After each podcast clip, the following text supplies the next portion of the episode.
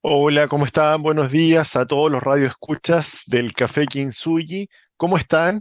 Espero que tengan un gran martes. Bienvenidos a nuestro programa donde hablamos de psicología, neuronas y felicidad. Café Kintsugi se transmite todos los martes a las 11 horas por www.radiohoy.cl en su señal de audio y también de TV streaming y además por el canal 194 de Zapping. Nos pueden dejar sus preguntas por mensaje interno en arroba Agradecemos su interacción, no sean tímidos, escríbanos. De eso hacemos los programas, así que le agradecemos mucho sus preguntas y curiosidades. En cada programa iremos respondiendo. ¿Cómo estás, Chanjuelín? Hola, hola, bien.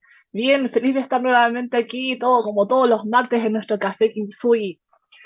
Oye, yo les quiero contar de algo que al menos yo considero que es maravilloso. Además, eh, una noticia de chip. Resulta que tenemos un innovador test que puede diagnosticar el Alzheimer antes de que la enfermedad se desarrolle. Es inédito. Se basa en una nueva tecnología que detecta un biomarcador molecular que permite identificar la proteína tau oligomerizada y de esta manera alertar si hay un proceso de deterioro cognitivo en la persona. Hemos descubierto, dice, el especialista hemos descubierto que la razón entre variantes de la proteína tau de alto y bajo peso molecular en las plaquetas humanas exhiben diferencias significativas entre el paciente de Alzheimer y sujetos control normal. Es lo que explica Ricardo Mattioni, neurocientífico a cargo del Centro Internacional de Biomedicina. Este, este, este test, esta investigación ha sido respaldado por seis estudios clínicos dirigidos por el doctor Marchioni. Este test permite diagnosticar la enfermedad hasta 10 años antes que se desarrolle solo con una muestra de sangre. El Alzheimer es una enfermedad que aún no tiene cura, pero se puede prevenir y con un diagnóstico temprano, retardar e incluso evitar su desarrollo, precisa el académico que es de la Universidad de Chile. Este test es único en el mundo, denominado como ALS-Tau, ALS de Alzheimer Tau. Ha sido ampliamente valorado por la comunidad internacional. De hecho, fue el elogiado, elegido como el paper del año por The Journal of Alzheimer Disease. El, doctor Macchioni, quien está rankeado en el, en el 1% más alto de los investigadores de Alzheimer en el mundo, desarrolló este biomarcador molecular de tau que permite el análisis de plaquetas de la sangre en un paciente. Maggioni es reconocido internacionalmente en el campo de las neurociencias por su teoría unificada de la, enfermedad del Alzheimer y las innovadoras innovaciones tecnológicas para su prevención temprano y diagnóstico y tratamiento del Alzheimer. Maggioni ha recibido importantes premios internacionales como el Alzheimer Award del 2011 por el Alzheimer Association ¿Dónde se puede tomar el examen? Anote, en el laboratorio IMALAB, ubicado al interior del Hospital Clínico de la Fuerza Aérea de Chile.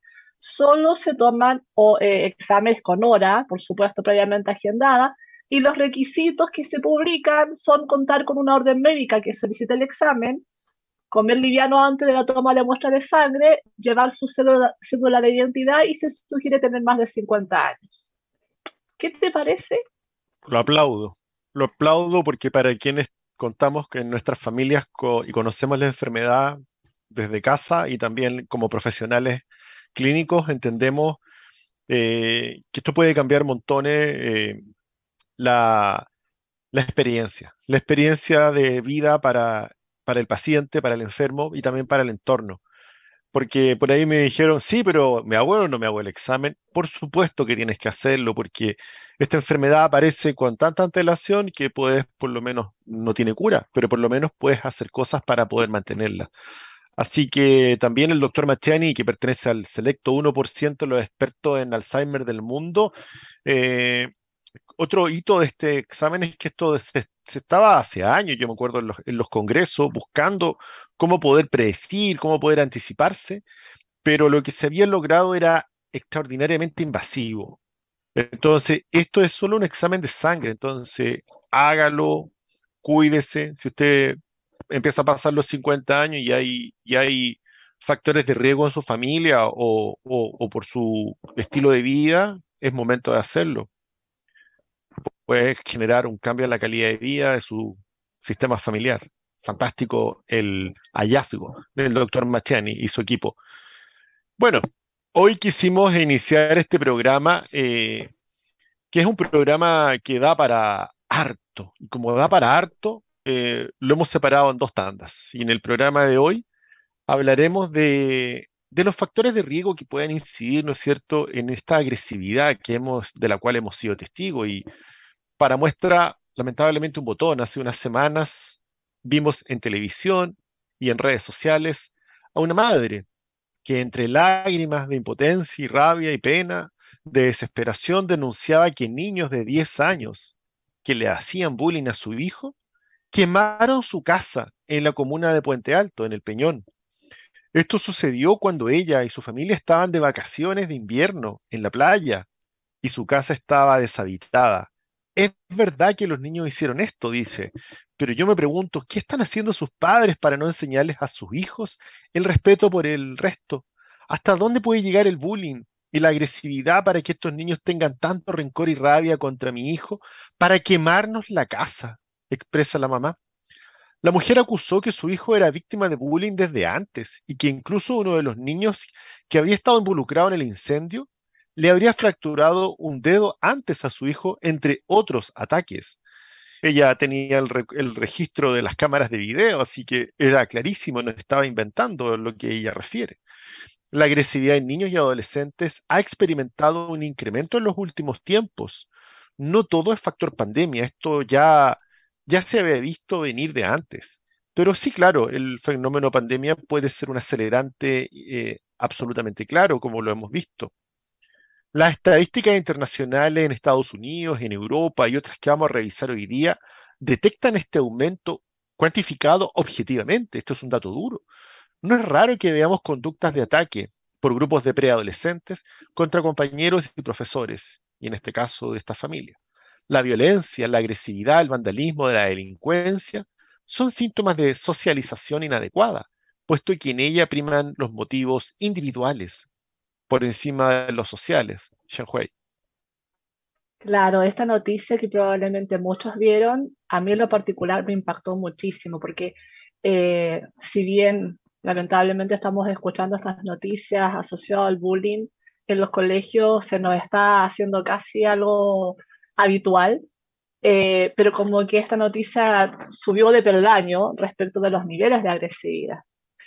Eh, así que por eso quisimos hacer hoy día este programa, porque también tenemos que entender que la agresividad, la impulsividad, la violencia es parte de nuestra esencia como seres humanos. O sea, no, no es que sea algo de hoy, eh, nos acompaña desde que existimos como especie humana.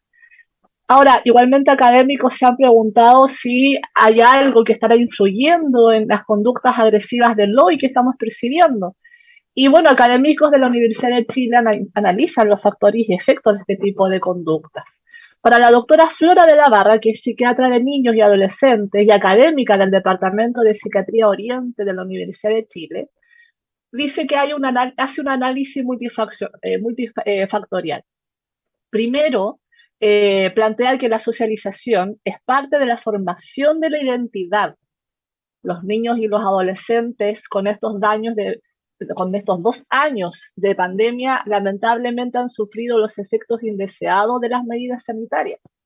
Por ejemplo, el aislamiento prolongado, la falta de práctica de deportes, la falta de diversión compartiendo con pares, más otros problemas que puedan ocurrir en la casa, han acumulado muchas tensiones. Además, plantea que los niños y niñas y adolescentes se encuentran con pura violencia por todos lados, porque es lo único que los medios de comunicación y redes sociales transmiten de manera frecuente e intensamente. Julio César.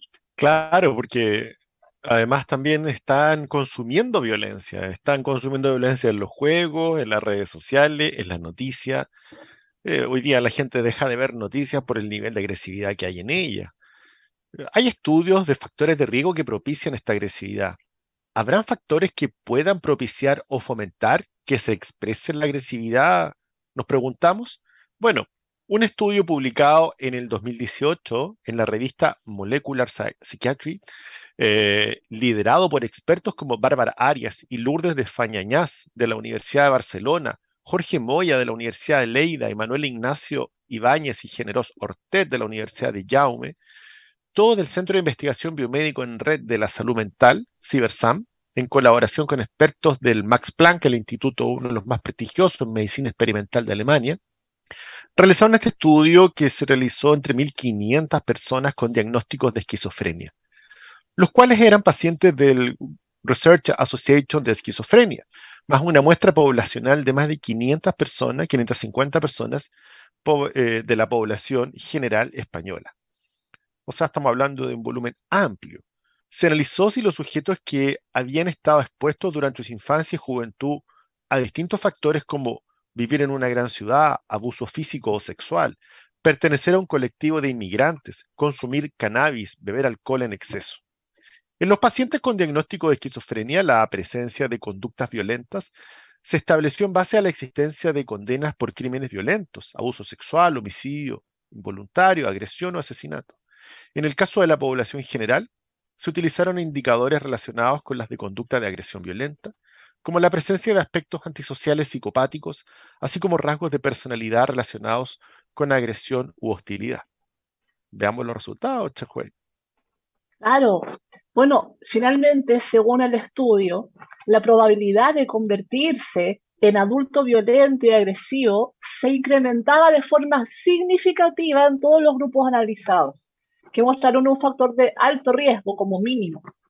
Se vio que a medida que se añadían factores de riesgo, la probabilidad aumentaba de manera escalonada. En las personas que presentaban tres o más factores de riesgo, el riesgo de presentar actitudes agresivas y violentas en la edad adulta se, multiplicaba hasta 10 veces más. En conclusión, esta investigación expone que la expresión de la agresividad en la edad adulta está relacionada con la exposición a múltiples factores de riesgo en la niñez y o en la adolescencia. Y este riesgo sería independiente a la existencia de un trastorno mental previo en el individuo. Adicionalmente, este estudio identificó en un grupo de 142 sujetos caracterizados como alto riesgo, riesgo ambiental que presentaron niveles más elevados de la histona diacetilasa 1, que es un mediador de procesos epigenéticos. Este descubrimiento abrió nuevas interrogantes sobre el posible efecto de la huella epigenética y los efectos de las condiciones ambientales sobre la expresión genética en el desarrollo de perfiles violentos en la edad adulta. Claramente este estudio coloca de manifiesto y asimismo lo plantea la investigación que se requiere impulsar medidas estratégicas de, intervención de tipo psicosocial que mejoren las políticas de prevención contra la violencia en la sociedad, con un gran énfasis desde las edades tempranas que implican la participación y el compromiso de familias y de los agentes sociales. Julio César. Bueno, así estamos comenzando el programa del Café Kinsui de hoy, hablando de la violencia, factores de riesgos en niños y adultos. Y seguiremos profundizando el tema, pero ahora vayamos a una pausa musical con Bichota de Carol G. Volvemos al Café Kinsui. Ya estamos de regreso acá en Café Kinsui, hablando de los factores que inciden en la agresividad, tanto en niños como en adultos. Pero antes saludemos a Instituto Kinsui, psicoterapeutas expertos en trauma psicológico y EMDR MDR es una terapia psicológica de tercera generación basada en evidencia científica orientada al tratamiento psicológico del trauma. Haga sus reservas por WhatsApp al más 569-37166362. El trauma se puede mejorar. Julio César. Bueno, y continuamos con el programa, con estos estudios que nos van también dando señales más allá de quedarnos con las noticias. Eh, queremos también un poco entender cuáles son los procesos que están a la base para poder compartirlos con ustedes. Y hay factores de riesgo de agresión infantil. Hay estudios del 2016 de Gándara Capilla, de la Facultad de Psicología de la UNED, en nuestra universidad, en España. Publicaron un paper de la revista Acción Psicológica titulado Factores de riesgo y protección en agresión infantil. En este estudio plantea los siguientes factores de riesgo un factor somático o biológico. Dentro de estos factores de riesgo destacan los del tipo estructural y funcional. Vamos viendo un poco de qué se trata esto. Los estructurales presentan causas definidas, tales como malformaciones, lesiones cerebrales, traumáticas, especialmente en la zona órbito-frontal. Otras causas se explican desde lo acumulativo y también pueden producir alteraciones estructurales como una mala nutrición, problemas de salud o estrés producido por maltratos o crianza del tipo negligente o apegos del tipo inseguro, desorganizado, que pueden ocurrir principalmente en la infancia temprana, algo que hemos hablado en otros programas del Café Ginsuyi, pueden buscarlo en, nuestras redes sociales donde hemos hablado de apego. Vean la importancia del apego en, en cómo la agresión después es un marcador, un factor de riesgo en, en la conducta.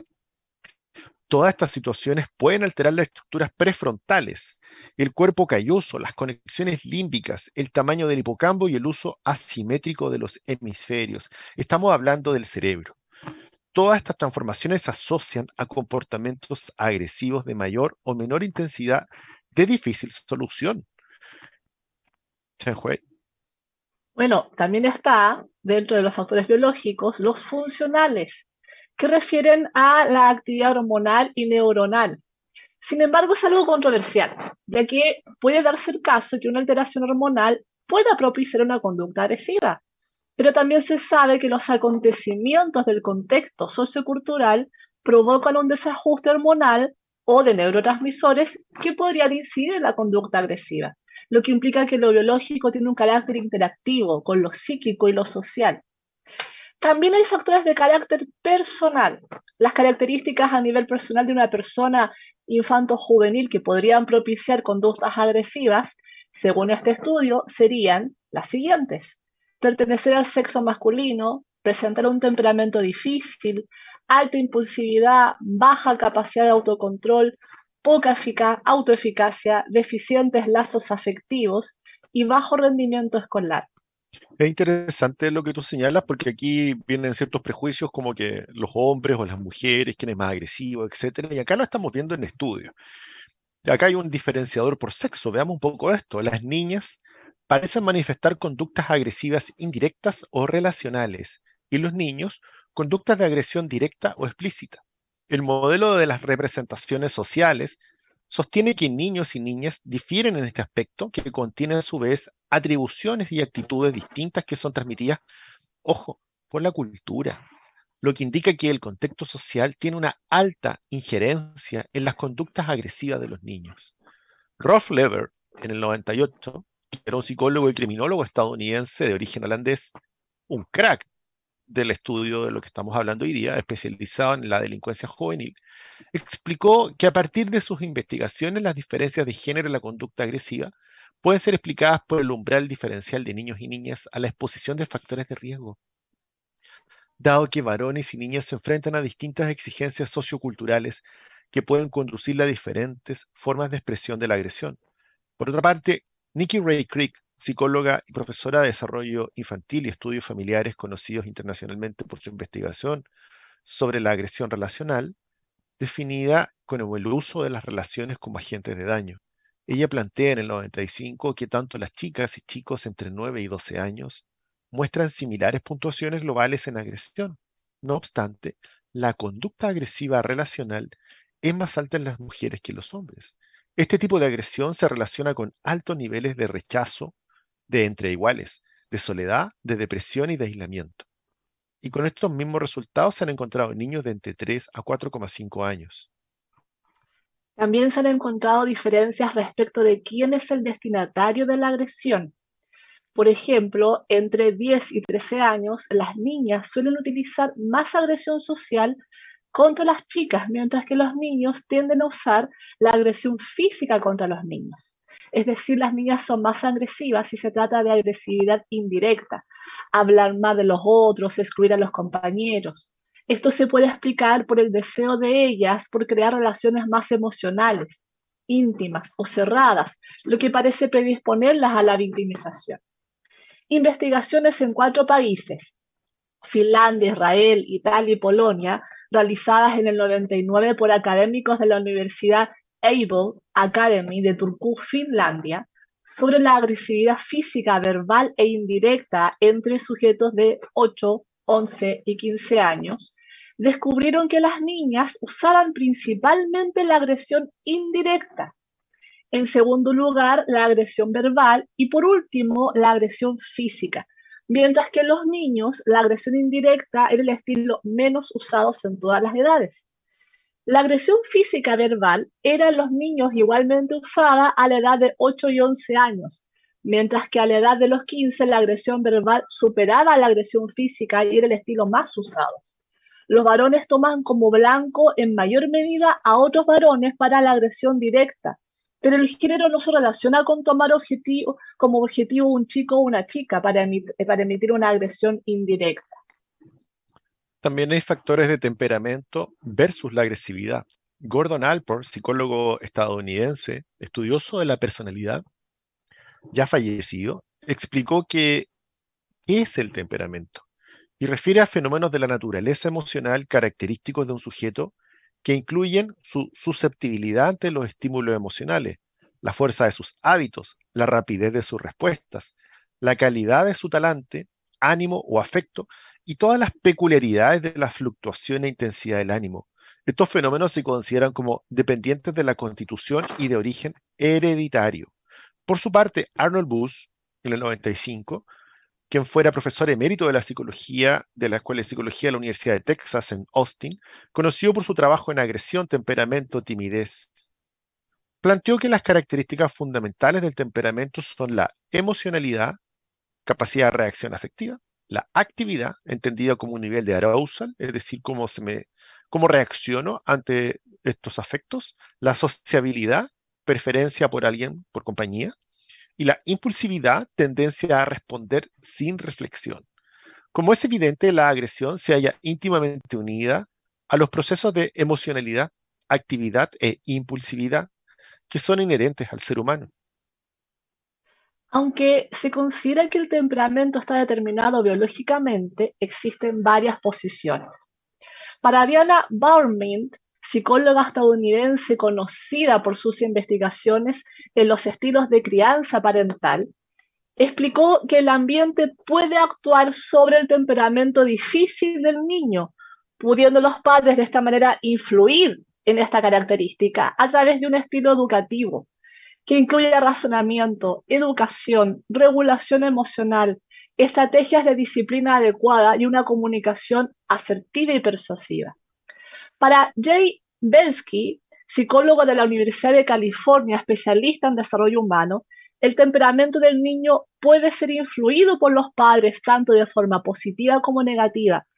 Y esto es lo que los autores llaman personalidad, que consiste en la interacción entre temperamento y ambiente, lo que nos rodea, Julio César.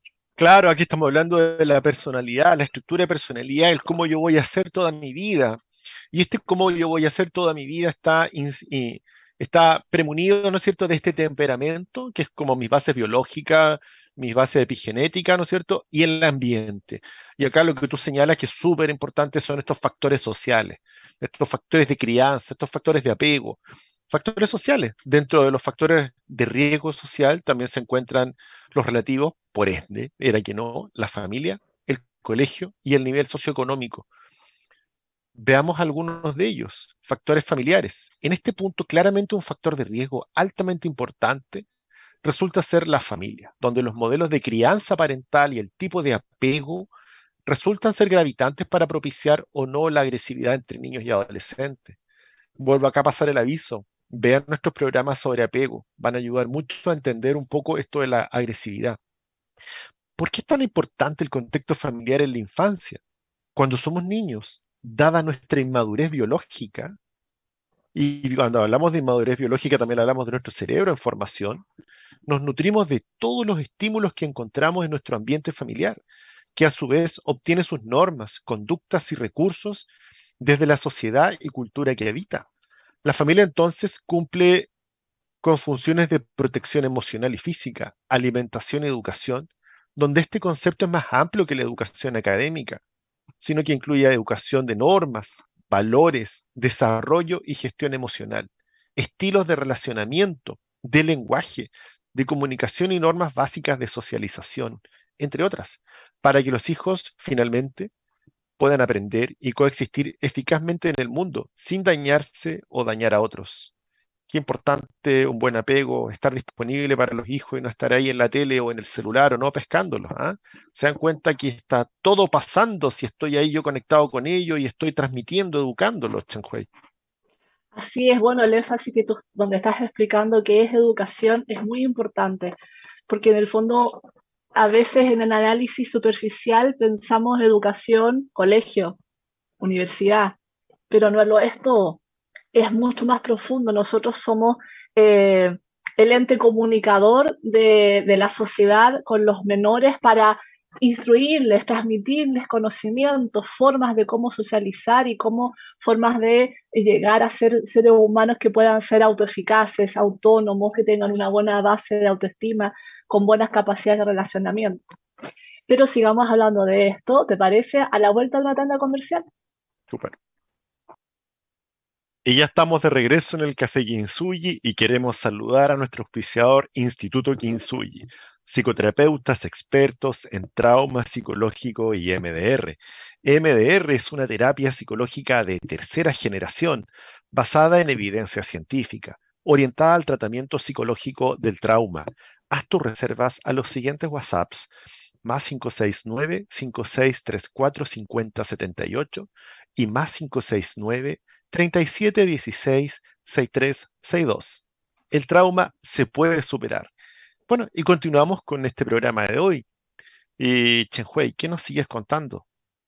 Bueno, yo creo que nos tenemos que preguntar cómo logra la familia transmitir o enseñar toda esta información a sus integrantes más pequeños es una inquietud y creo que todos nos hacemos, entendemos la responsabilidad que tenemos y estamos viendo que es algo que definitivamente tenemos que como sociedad eh, y adultos responsables tenemos que desde nuestro pequeño grano de arena y a veces muchos granos de arena empezar a hacernos más conscientes de esta responsabilidad. Y bueno, la familia logra cumplir este cometido mediante dos vínculos, no únicos, pero absolutamente esenciales que es el apego y los estilos de crianza. Un apego bien establecido, es decir, un apego seguro, que se genera en los primeros tres años de vida, produce seguridad, facilita los aprendizajes, aumenta la actividad exploratoria del niño, de la niña y con ello la rápida absorción de modelos socialmente adecuados. Un estudio realizado por John Constantino, que es psiquiatra infantil y experto en trastornos del neurodesarrollo, profesor además de psiquiatría y pediatría de la Facultad de Medicina de la Universidad de Washington, demostró que parte de los pequeños diagnosticados con altas puntuaciones en conductas agresivas patológicas mostraban un apego inseguro.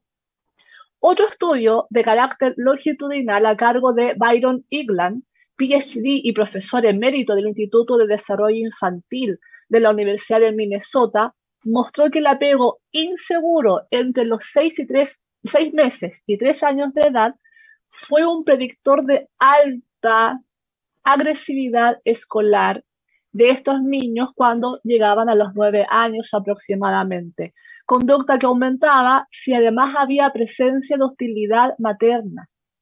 Por otra parte, Bernard Simmons, investigador, en el 2001 evidenció que los adolescentes con baja calidad de apego presentan bajo desarrollo en las cogniciones sociales, autoestima y altos, altos niveles de agresividad, Julio César.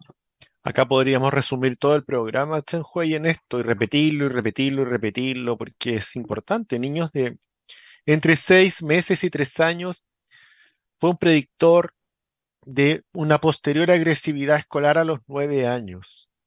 O sea, de eso estamos hablando. Y también eso es apego. Y el otro, el otro tema que tú referías es el estilo de crianza parental, donde los estilos principales que se pueden encontrar refieren al permisivo, al dar permiso para todo, haz lo que quieras, al autoritario, que es el otro extremo, al negligente, no me preocupa, no me incorporo. Y el democrático, la palabra lo dice, se negocia de acuerdo a la pauta de crianza responsable. Se sabe que los niños y adolescentes cuyo desarrollo ha estado mediado por un estilo parental democrático suelen ser personas con un bajo nivel de agresividad, ya que la calidad de los estilos de crianza inciden, correlacionan positivamente con altos niveles de adaptación, popularidad, competencia académica adecuada, buen desarrollo y vínculos sociales. O sea, aquí es, esto es. Por el contrario, estilos de crianza permisivos o autoritarios o negligentes se correlacionan en los estudios con altos niveles de agresividad. Ahí no es. Tenemos que hacernos cargo de esto. Y factores externos, sin embargo, también influyen en las conductas agresivas variables externas, donde las personas tienen que desenvolverse y realizar su vida social, tales como la información que se recibe desde las redes sociales, desde los celulares, la televisión, de las amistades, del colegio, de la familia extendida, es decir, los parientes más lejanos, de otros adultos con los que se interactúa, entre, otras, entre otros factores externos. Claro, y también otro factor precipitante para manifestar conductas agresivas son el abuso de sustancias y por supuesto el alcohol. Se ha estudiado que existe comorbilidad entre drogas y psicopatologías en mujeres, mientras que en hombres se relacionan mayoritariamente con el consumo de alcohol. Bueno, también está la violencia escolar, ¿no? Conductas, conductas a las que se debe estar atento. Ya es algo que lamentablemente es parte de nuestro día a día. El aumento de la agresividad tiene relación, entre otros factores, con la poca socialización y conexión que se han vivido actualmente, dada la pandemia, con los compañeros y amigos. Esto ha promovido que se haya atrofiado habilidades y tengan una baja autorregulación de su conducta, de identificar emociones y ser empáticos. Puntos que se desarrollan con más espontaneidad dentro de un contexto académico y social que les permite expresar y entrenar lo aprendido en el seno familiar. Susana Sarabia, psicóloga de infarto juvenil de la Universidad de los Andes, explica, los niños, niñas y adolescentes se han visto enfrentados a varios momentos de estrés por las propias características del confinamiento, incertidumbre, pérdidas familiares, faltas de rutina, extinción de las actividades extraprogramáticas y a eso sumarle padres que se, que se encontraban excesivamente estresados. Bueno, en algún momento también hemos conversado de la dificultad de ser padres hoy en día eh, con el exceso de horas que hay que dedicarle al trabajo, ¿no? Exceso de actividades que en el fondo tampoco nos permiten ejercer una parentalidad como quizás nosotros mismos quisiéramos. Entonces el ambiente familiar fue difícil y estuvo inmerso bajo emociones complejas como ansiedad, angustia y frustraciones. Además, como factor externo está el incremento de uso de pantallas, redes sociales, videojuegos, que se vio ultra potenciado mientras duró el encierro. Estos juegos, según la Organización Mundial de la Salud, son capaces de generar adicción, lo hablamos en otro programa también, y la sintomatología que provocan es muy parecida a la de drogas. Irritabilidad, cambios en la conducta, pensar constantemente en el juego y además tener insomnio por la cantidad del estímulo generado. Las personas adictas pueden llegar incluso a ponerse violentos y alejarse de su círculo social. Pero bueno, vamos a hablar, vamos a continuar hablando de esto luego de ir a escuchar a Sunday Best de Surface. Bueno, y continuamos en el Café Kinsugi con el programa de hoy, que da para mucho, así que les comentamos a los radioescuchas que están interesados que, por una parte, vamos a seguir tratando esta temática en mayor profundidad en el siguiente capítulo. Y también eh, hemos hablado de modelos de crianza y de apegos y qué estilos de apegos, que son absolutamente un predictor, un factor de riesgo el cual es importante poder eh, revisar y hay varios programas nuestros anteriores donde hablamos de apego, estilos de apego. Pueden seguirlos en, en, la radio, en el canal YouTube de Radio Hoy o en el canal YouTube de Iniciativa Kinsuyi, donde van a encontrar nuestros programas. Pero ¿qué podemos hacer? La gran pregunta. Factores protectores. Bueno, en primer término, formar y reforzar lazos afectivos entre padres e hijos que sean fuertes y seguros. Para ello, hay que hacer posible la transmisión de valores, de socialización en la primera etapa de la vida, que es, por otra parte, la más receptiva para la formación de hábitos que encaucen la tendencia egoísta en la que se forjan la mayor parte de las conductas agresivas. Y aquí ya estamos encontrando la X en la ecuación, ¿no es cierto? Este egoísmo y este altruismo. Y en la primera etapa del desarrollo de los niños, si llegamos con esta, con esta mercancía amorosa, útil, ¿no es cierto? Y quiere formar buenos vínculos fuertes, seguros, valores de, de, socializar en esta primera etapa de los niños, vamos a, a encauzar esta tendencia egoísta de los chiquititos hacia conductas menos agresivas. En segundo término, propiciar el desarrollo de la empatía, de la generosidad, de la autoestima. Estas son emociones y son actitudes inhibidoras de la agresividad. Qué importante. Son emociones y actitudes que inhiben esta agresividad. Y en tercer término, comprender que una relación afectuosa es una cualidad familiar que no tiene nada que ver con la permisividad. Hay que formar conductas y hábitos en los niños, lo que se lleva a cabo estableciendo normas de convivencia claras y con control en su cumplimiento. Aquí no hablamos de permisividad y todo es cancha y haga lo que quiera. Hablamos de conductas, de hábitos en los niños, estableciendo normas, pautas claritas, convivencias sin ninguna duda que las entienda el niño, niña, adolescente y con un control de que éstas sí se cumplan. Cuatro, instruir en hábitos de esfuerzo. Nada de lo verdaderamente valioso en la vida, subrayemos esto, es gratis. Nada es inmediato ni nada es rápido. La educación de la persona es la tarea ineludible de los padres y no puede ser de ninguna manera delegada. No te la puedes pasar esta responsabilidad a otro. La responsabilidad no se delega, es tuya. Y por último, el fracaso escolar es un caldo de cultivo de la violencia, por lo que la detección precoz y la prevención de los problemas de aprendizaje, la vigilancia de las tareas escolares por parte de los padres y el apoyo en las dificultades de integración de todo tipo es una meta imprescindible. Chanhuay. Así es. Pero bueno, también hay una mirada social, ¿sí? Y aquí, claro, ya no, quizás en, en, lo macro, tal vez individualmente no podamos hacer mucho, pero podemos empezar a crear conciencia. Habría que considerar el apoyo social a las familias que acumulen factores de riesgo para que puedan mejorar la calidad de estos hábitos de crianza y evitar el conflicto familiar con la ayuda de expertos que actúen en los momentos concretos en el contexto familiar en que los requieren la sociedad debe tomar conciencia absoluta, debemos tomar conciencia absoluta de que hay que tener una permisividad cero ante la violencia. Y eso implica que al interior de los hogares tenemos que formar a nuestros integrantes con esta visión. Reflexionar como sociedad sobre qué valores queremos comunicar.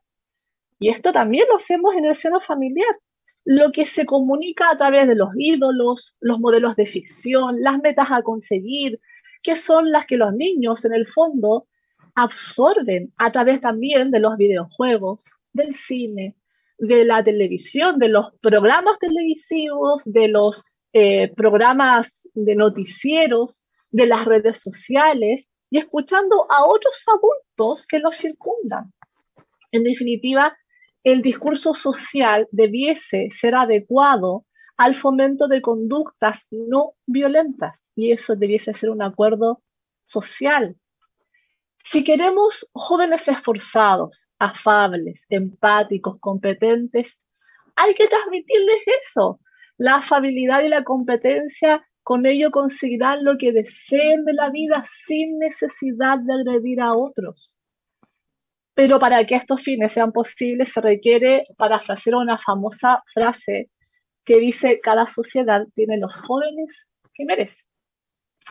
Y bueno, hemos terminado nuestro programa, ¿cierto, Julio César? Y esperamos que esta información les sea útil, que les sea, que les sirva para eh, empezar a hacer desde cada, desde, el espacio de cada uno de sus hogares, empezar a hacer el cambio que como sociedad requerimos. Y eso lo hacemos en nuestro espacio privado.